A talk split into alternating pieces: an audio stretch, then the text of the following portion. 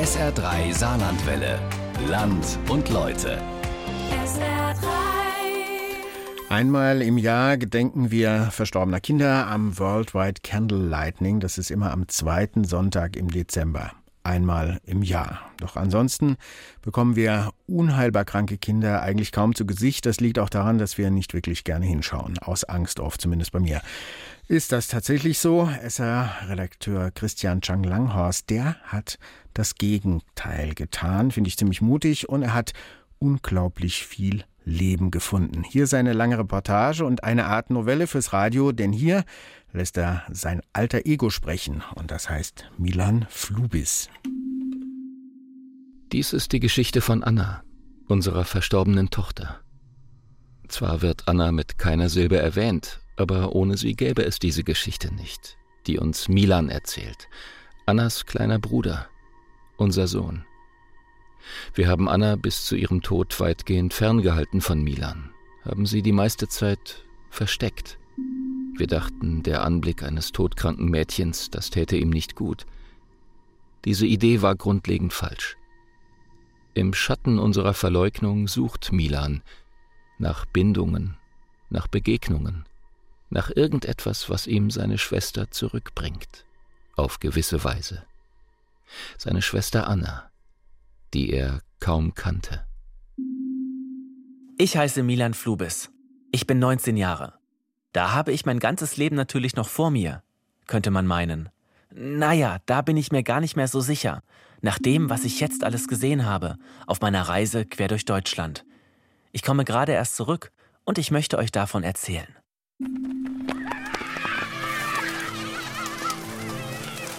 Kinder. Auf der ganzen Welt jagen Kinder Tauben hinterher. Als wären sie Katzen. Alle Kinder machen das. Gut, fast alle. Einige können es nicht, weil sie schwer krank sind und behindert. Henriette ist ein solches Kind. Darf ich vorstellen?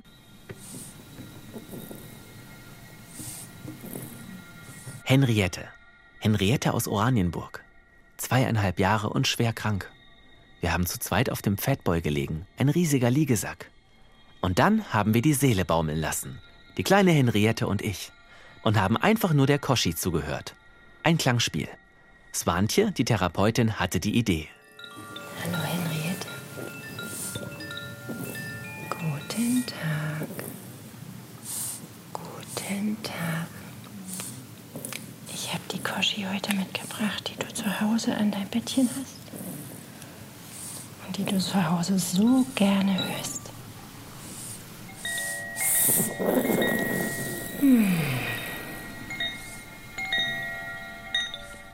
Henriette hat eine seltene Stoffwechselkrankheit im Gehirn. Der Fachbegriff heißt GM1-Gangliosidose.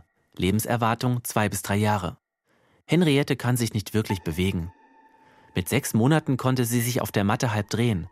Das war ihre körperliche Höchstleistung. Und seitdem, seit zwei Jahren, baut sie ab. Henriette hat Wasser im Kopf.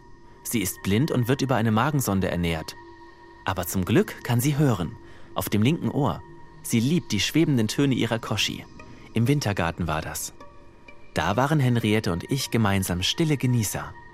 Im Wintergarten des Kinderhospizes Sonnenhof in Berlin-Pankow. Der Sonnenhof. Ein Kinderhospiz. Ich weiß, das klingt erstmal gruselig. Aber lasst uns unsere Bilder im Kopf jetzt mal kurz auf links drehen. Dann ist er zu sehen. Der Sonnenhof. Eine weiße Berliner Altbauvilla mit großen Glasfronten, die die Sonne reinlassen. Es ist hell und bunt. Natürlich hat hier der Tod Raum und Räume. Ein Abschiedszimmer, ein Erinnerungsteich. Aber es gibt einen Spielplatz hinterm Haus und einen schalldichten Partypavillon. Im Foyer steht ein Kicker für eine Zeit voller Leben. Das ist das Motto des Sonnenhofs. Und das Personal hat diese Zeit, nimmt sich diese Zeit ganz einfach. So will es Pia Heinreich.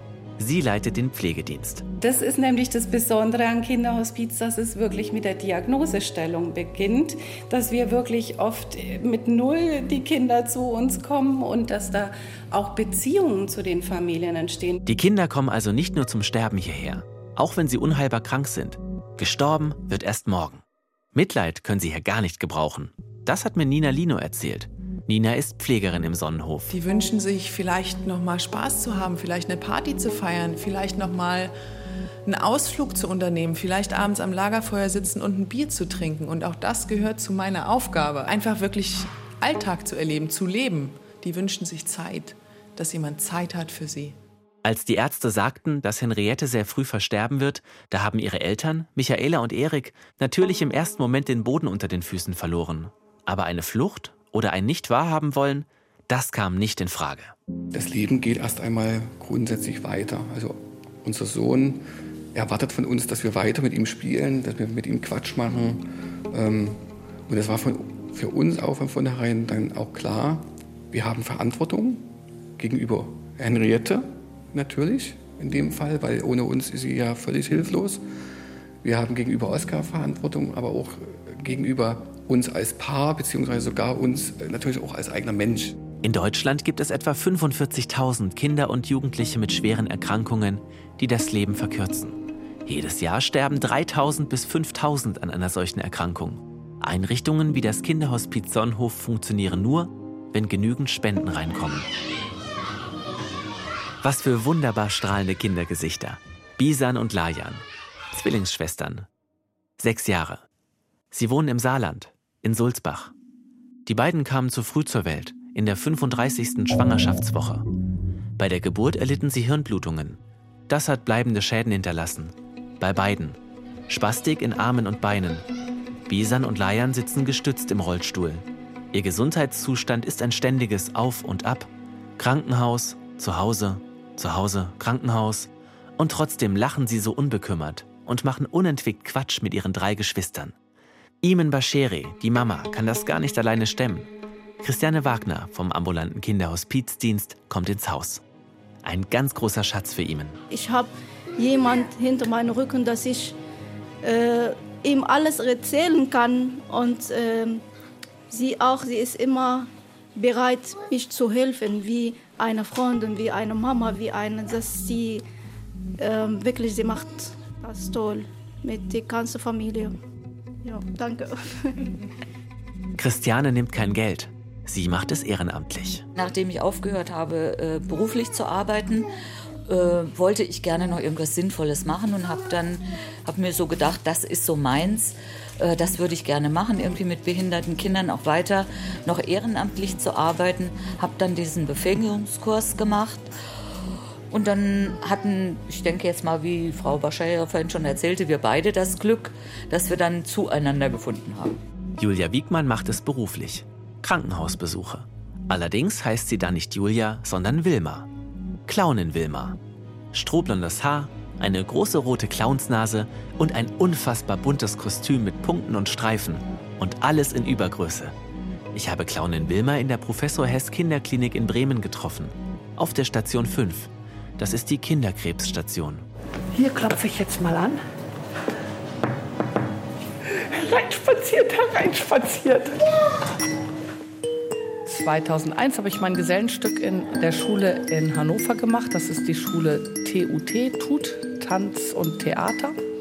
Und habe eine dreijährige berufsbegleitende Bühnenclown-Ausbildung gemacht und die habe ich 2001 abgeschlossen. Clownin Wilma kommt gar nicht auf die Idee, ein trauriges Gesicht aufzusetzen. Sie hopst, sie tutet, sie singt, sie spielt die Kalimba. Sie schaut dabei ganz genau auf die Kinder, auf deren Wünsche, die sie zum Teil von den Augen ablesen muss.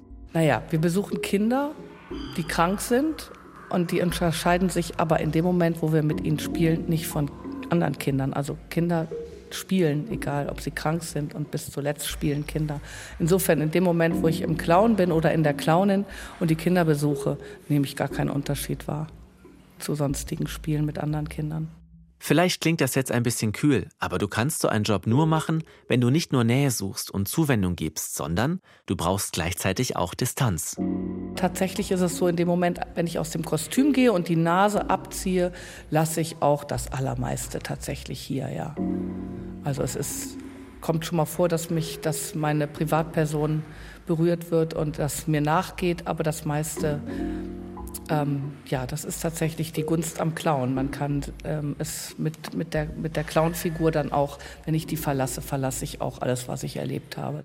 Nina aus Berlin, die Pflegerin im Sonnenhof, die hat das ganz ähnlich erklärt. Ob ich jetzt dabei bin und was mache und dort arbeite oder nicht, ändert nichts an dieser Tatsache, dass die Kinder versterben. Also finde ich es für mich ein persönliches Bedürfnis, dann doch vielleicht noch die Zeit ein bisschen schöner zu machen. Ja, das ist, ich gehe hier abends erfüllt raus, weil ich einfach spüre, ich habe ich hab diesem Gast noch mal einen schönen Moment gegeben. Ja? Und auf der anderen Seite muss ich natürlich so weit professionell sein, dass ich eben nicht alles zu nah an mich ranlasse und mit nach Hause nehme, weil da gehe ich dran kaputt. Sie kümmern sich liebevoll. Die Ninas, Christianes und Wilmas. Doch diese Zuwendung brauchen nicht nur die Kinder. Auch die Eltern brauchen sie. Ganz dringend. Eltern, die nämlich an anderer Stelle richtig Mühe haben, die beste Versorgung für ihr Kind durchzusetzen. Henriettes Papa Erik erzählt, dass er zum Widerspruchsweltmeister geworden ist. Also gerade im Umgang mit der Krankenkasse, was zu enormen Schwierigkeiten geführt hat, äh, hat das äh, ja mit uns auch natürlich etwas gemacht. Also das war dann ein Kampf. Ja, das war für uns. Wir kämpfen für Henriette und setzen das durch, was ihr zusteht. Wir haben angerufen, hundertmal gefühlt, um endlich mal einen Stuhl, einen Reha-Stuhl für Henriette zu bekommen, dass wir sie nicht halten müssen beim Füttern, sondern wir sie einfach hinsetzen können, was sie nämlich nicht kann. Und wenn man dann eine Krankenkasse darauf hinweisen muss, dass man das Gefühl langsam bekommt, dass auf Zeit gespielt wird. Äh, nur um vielleicht dann bestimmte Dinge vielleicht einsparen zu können oder, oder, oder. Ja, das haben wir alles gelernt. Was ist sie uns wert? Welchen Stellenwert hat bei uns die Pflege schwerkranker Kinder? Marion Getz aus Germering bei München leitet das JOMA-Projekt. Das ist ein gemeinnütziger Verein, der Familien mit unheilbar kranken Kindern unterstützt. Die Menschen im JOMA-Projekt beraten, sie helfen bei der Langzeitbegleitung und sie treffen sich zu gemeinsamen Workshops. Marion sagt, es ist überall dasselbe Theater. Wenn man die Familien fragt, was sie am meisten an ihrer Lebenssituation belastet, antworten die nicht ähm, die Krankheit des Kindes oder dieses Schicksal mit dem Kind, sondern die Antworten des Umfeld. Das ist das, was ihnen am meisten Energie raubt. Das sind die Kämpfe mit der Krankenkasse, die Kämpfe um Inklusion, das Rechtfertigen gegenüber der Gesellschaft. Ähm, das fordert am meisten Energie von ihnen und das ist nämlich die Energie, die sie eigentlich brauchen, um das Schicksal und das Leben mit ihrem Kind gut gehen zu können. Und das ist übrigens ein Grund, ein wichtiger für mich, warum ich unbedingt von diesen Kindern erzählen will. Wisst ihr, das Fernsehen und das Internet sind voll mit sterbenden Menschen. Das macht uns gar nichts aus. Da steigen wir fast lustvoll hinab in, ja, irgendwelche Abgründe. Aber im Leben, im wirklichen Leben verschließen wir die Augen. Nur, wenn wir wegschauen, ist keinem geholfen. Marion hat mir gesagt, dass auch die Medien wegschauen. Es ging um eine Spendenübergabe und ähm, da sollte dann auch berichtet werden über unser Projekt. Und die Frage kam dann von der Pressevertretung, dass man doch bitte ein anderes, also sie würden gerne ein anderes Foto verwenden, ähm, weil unsere Kinder halt doch nicht so fotogen und schön sind. Und dann taucht in diesem Zeitungsartikel ein ganz hübsches, niedliches, kleines Neugeborenes auf. Ähm, das, das eine ist natürlich nicht förderlich. Wir wollen zeigen, diese Kinder gibt es und ähm, sie sind Teil unserer Gesellschaft. Und wenn wir sie nicht mal, wenn wir darüber berichten und sie dann nicht mal herzeigen, ergibt es ja ein völlig, völlig falsches Bild. Und den Kindern und den Familien ist natürlich nur gedient, wenn, wenn das ausgesprochen wird. Marion und Tobias Getz haben selbst ihren Sohn verloren. Marion hat ein ganzes Buch darüber geschrieben.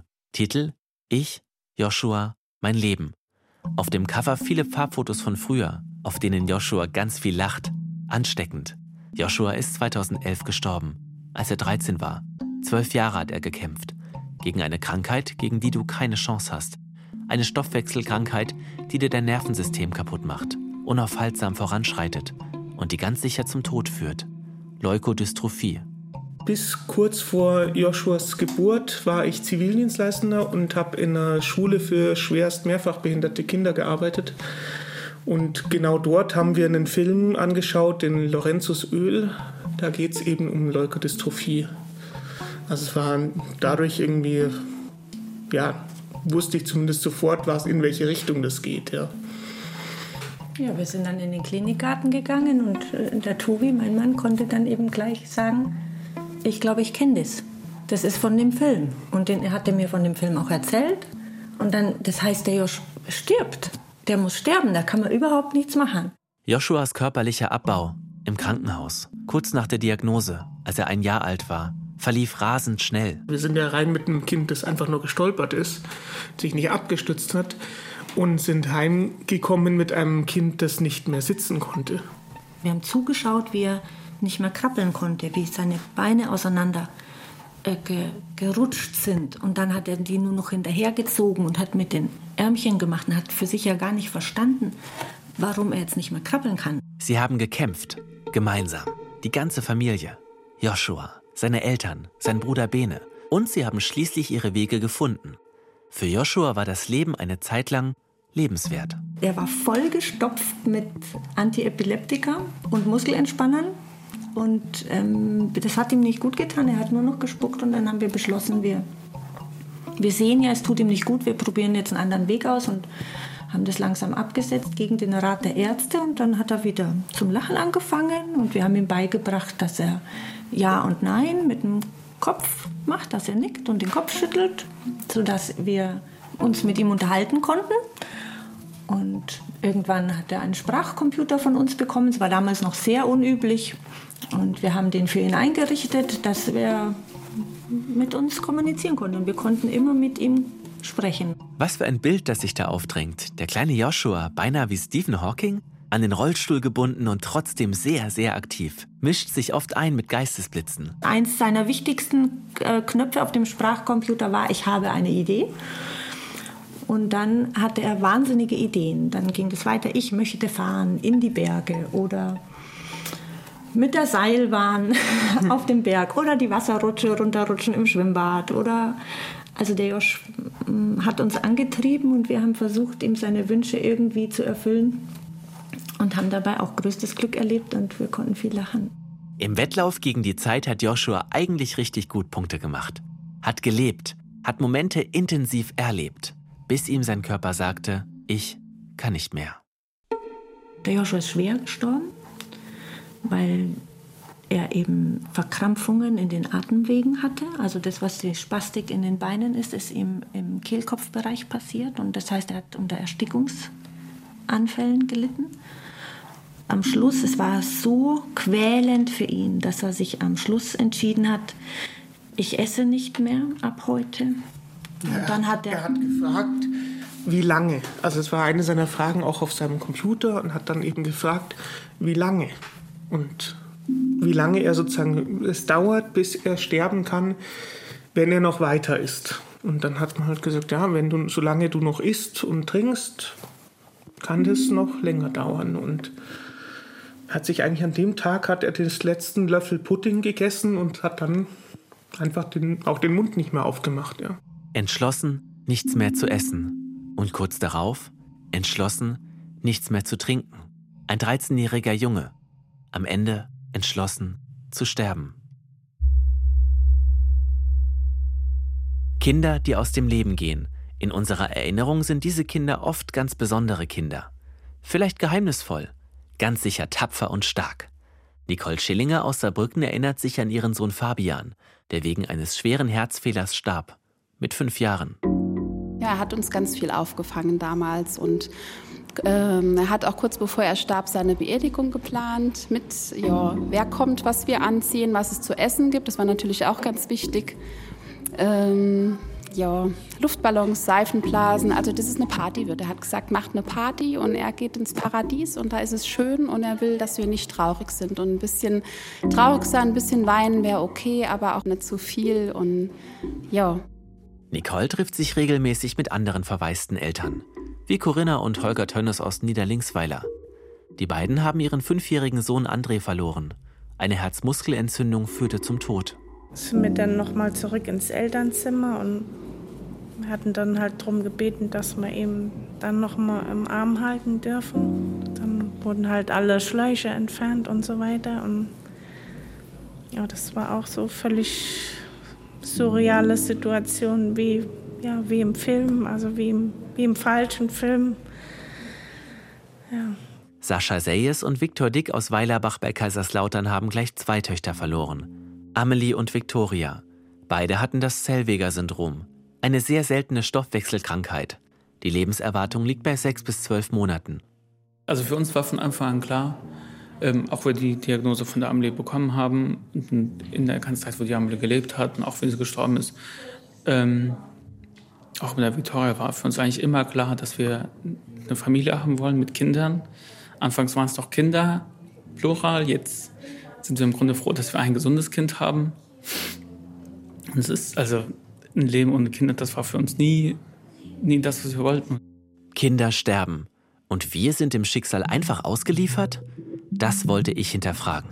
Wieso lässt Gott das zu? Jürgen Burkhardt ist Pastoralreferent im Dekanat Merzig. Er leistet Trauerarbeit. Nochmal meine Frage. Wieso lässt Gott das zu? Meine Meinung ist tatsächlich, dass es deshalb so brisant ist, weil damit die Schöpfungsordnung, also Gott hat damit quasi seine eigene Schöpfungsordnung auf den Kopf gestellt, würde ich sagen. Weil eigentlich sind Eltern dazu da, dass sie Kinder in die Welt setzen und dass das Leben weitergeht. Und wenn dann die Kinder sterben, ist dieser Auftrag nicht erfüllt. Und äh, der kommt eigentlich von Gott. Und das ist für mich so eine, so eine Wunde in der Schöpfungsordnung, würde ich sagen, dass das äh, so sein, dass es so ist. Also ist die Frage, warum ist es denn so? Warum soll das so sein? Dass Gott im Grunde genommen tatsächlich hier das, was er verheißt, auf den Kopf stellt. Und das ist ein großes Leid. Und trotzdem gibt es gar nicht so viele Eltern, die im wahrsten Sinne des Wortes vom Glauben abfallen. Es ist oft andersrum. Viele wenden sich einer höheren Macht eher zu.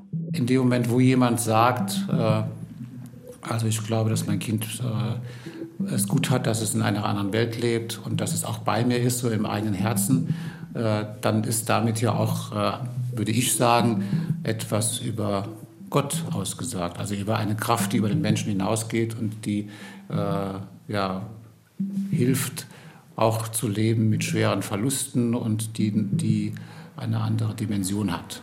Erik, der Papa von Henriette, die Kleine mit der Koschi aus dem Kinderhospiz Sonnenhof. Also Erik hat mir einen sehr schönen Satz gesagt, der auch sehr, sehr tröstlich ist. Also so viel Liebe, wie sie gespürt hat, das also ich würde gerne den Menschen sehen, der 50 Jahre, 60 Jahre alt ist, sagt, ich habe in meinem Leben nur Liebe erfahren, nur positive Dinge. Und das kann Henriette sagen. Also das ist halt auch, ein, ich finde das toll. Also für ihr Leben ist das super. Ich will noch von einer Familie erzählen, von einer ganz besonderen Familie. Es sind Angelika, Tobias, Greta, Emilian und Erik. Die Familie Wahl aus Himmelkron bei Bayreuth. Und Erik ist der Held der Familie. Der zehnjährige Pflegesohn. Als Erik drei Monate jung war und im Krankenhaus lag, da wurden Angelika und Tobias auf ihn aufmerksam. Das Kinderkriegen klappte nicht. Und dann begegneten sie also dem schwer erkrankten Erik. Wir haben einfach einige Fehlgeburten hinter uns und ähm, war eine sehr schwere und harte Zeit für uns beide. Und für uns war es relativ schnell klar, ähm, dass wir uns vorstellen könnten, um einem besonderen Kind zu helfen. Und dass das unser Weg ist, das hat sich dann so gezeigt. Was Tobias und Angelika von Beginn an wussten, war, dass Erik nie ein sogenanntes normales Leben würde führen können und dass er rund um die Uhr versorgt werden muss. Es hatte Komplikationen gegeben bei der Geburt, Sauerstoffmangel, Eriks rechter Schläfenlappen ist komplett abgestorben. Er sitzt im Rollstuhl, bekommt Essen über eine Sonde. Erik kann hell von dunkel unterscheiden, sieht aber sonst nichts. Dafür kann er umso besser hören. Als ich diese Familie, die Familie Wahl, erlebt habe, war ich wirklich schwer beeindruckt. Getragen von ihrer Liebe und von ihrem Glauben an Gott haben sie diese fürsorgliche Rolle angenommen. Sie sind unfassbar helfende Hände. Wir hatten viele Fragende und Zweifelnde. Ähm, Menschen. Menschen, ja, ähm, auch innerhalb der Familie. Ähm, auch viel von unserer Kirchengemeinde, die meinten, boah, wollt ihr das wirklich tun? Ähm, und ähm, hatten aber auch einen großen, ganz großen Halt und, und Background ähm, von, von unserer Familie. Ganz besonders mein Papa, ähm, der mit der ersten Sekunde hinter mir stand und ähm, der auch für Erik eine ganz wichtige Bezugsperson geworden ist. Ähm, und die beide, ihr wart ein Herz und eine Seele, ne? Der Opa und du. Ja. ja. Ist auch bloß, dass der Opa leider so letzten Juli einmal vorausgegangen ist in den Himmel, ne? Mhm. Und das fehlt massiv. Und trotzdem, die Familie Wahl ist inzwischen größer als noch vor Jahren. Erik hat nun einen kleinen Bruder und eine kleine Schwester. Emilian und Greta, die leiblichen Kinder der Elternwahl. Erik ist mit uns, für uns im Nachhinein schon zum Schlüssel für unseren Kinderwunsch geworden. Anfangs, wie gesagt, hatten wir sehr große Probleme, weil es einfach ähm, aus verschiedenen ähm, ärztlichen Aspekten her nicht so gegeben war, dass es ein einfacher Weg ist. Und als wir dann nach großer Enttäuschung das aufgegeben hatten und Erik kennenlernen durften und ihn aufgenommen haben, dass wir da loslassen konnten von dieser verkrampften Haltung und das einfach auch dazu beigetragen hat, dass dann die körperlichen Funktionen einfach so sich wieder ordnen konnten, dass alles zum Guten ging und somit wir Emilian empfangen durften, was ein Riesengeschenk war und dann noch die Greta sogar. Und da sind wir ganz, ganz arg dankbar dafür und wissen, dass Erik schon der Schlüssel mit dazu war, dann unsere Familie auch zu ergänzen. Nichts und niemand wird die Zeit zurückdrehen, so sehr wir es unserem Sohn Milan auch wünschten.